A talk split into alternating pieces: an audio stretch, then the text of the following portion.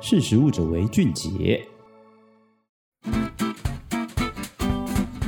Hello，欢迎大家收听《识食物者为俊杰》，我是于婷。那我们今天要来跟大家分享的主题呢，是跟无酒精的饮料有关。你知道除了无酒精啤酒之外，现在还有无酒精葡萄酒，还有无酒精烈酒吗？在法国啊，他们是一个发展历史非常悠久，然后也有自己庞大酒业的国家。那除了大家都知道的葡萄酒庄园之外，其实现在有越来越多的新创酒业公司，他们也很积极的投入无酒精饮品的开发。所以除了无酒精啤酒，还有无酒精烈酒跟无酒精葡萄酒。那在一九九零年代中后期到二零一零年代出生的，我们统称为历世代的人们，他们在现在大概是二十到三十岁的年轻人喝的酒也比上一辈少很多，而且也一直在寻找就是酒精的替代品。那也因为这消费行为的转变，所以很多酒业开发商他们就也很积极的想要投入这个无酒精的市场。那也创造出了无酒精烈酒、葡萄酒，还有鸡尾酒等等。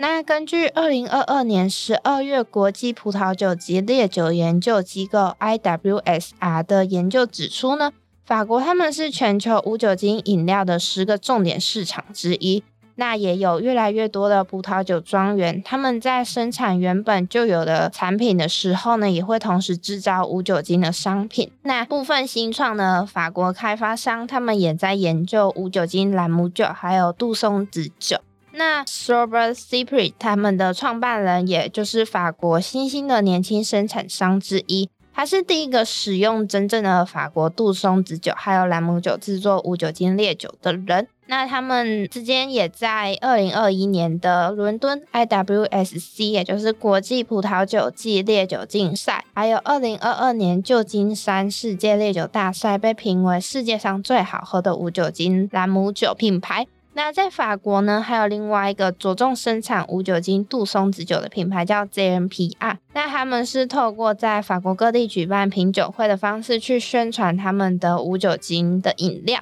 那另外呢，其实在全球第二大葡萄酒与烈酒生产集团宝乐利家等等大公司也非常的积极投入无酒精市场的投资，那也表示着无酒精市场商机无限。那其实，在过去人们对于不喝酒有比较刻板的负面印象，所以就比较不会想要公开说明他们不喝酒，因为可能会带给别人说他是在戒酒，所以才不喝酒这种印象。那其实现在呢，在便利商店啊，也摆放了许多无酒精的商品，让消费者选择。那这也代表着市场上的趋势，还有消费者的行为已经在改变。那在巴黎市中心有一家餐厅的侍酒师，他就是制作了一份自制的非酒精饮料，还有菜肴搭配的菜单。那他也说，就是希望可以对于不喝酒的人来说呢。也还有自己可以选择饮品和餐点搭配的乐趣。那法国巴黎也出现了第一家一百趴无酒精饮品的专业酒窖，在二零二二年开业。那这个酒窖呢，它贩售了五十种无酒精的饮品供客人选择。那这间酒窖的创办人也表示说，其实大约八十 percent 的顾客还是会喝酒，但是他们已经会主动想要选择无酒精的饮料。所以就是可能消费者会普遍认为说，多数选择无酒精饮料的人可能是孕妇或者是穆斯林等，是真的无法喝酒的消费者。但其实呢，就是无法喝酒而选择无酒精饮料的消费者只占了二十 percent。那这也代表着，对法国人来说，无酒精饮料不再只是为了要保持清醒或者是戒酒的酒精替代品，而是一种新的饮品选择，更是新的生活思维和价值。那我们今天的识食物者为俊杰就到这边，我们下次见，拜拜。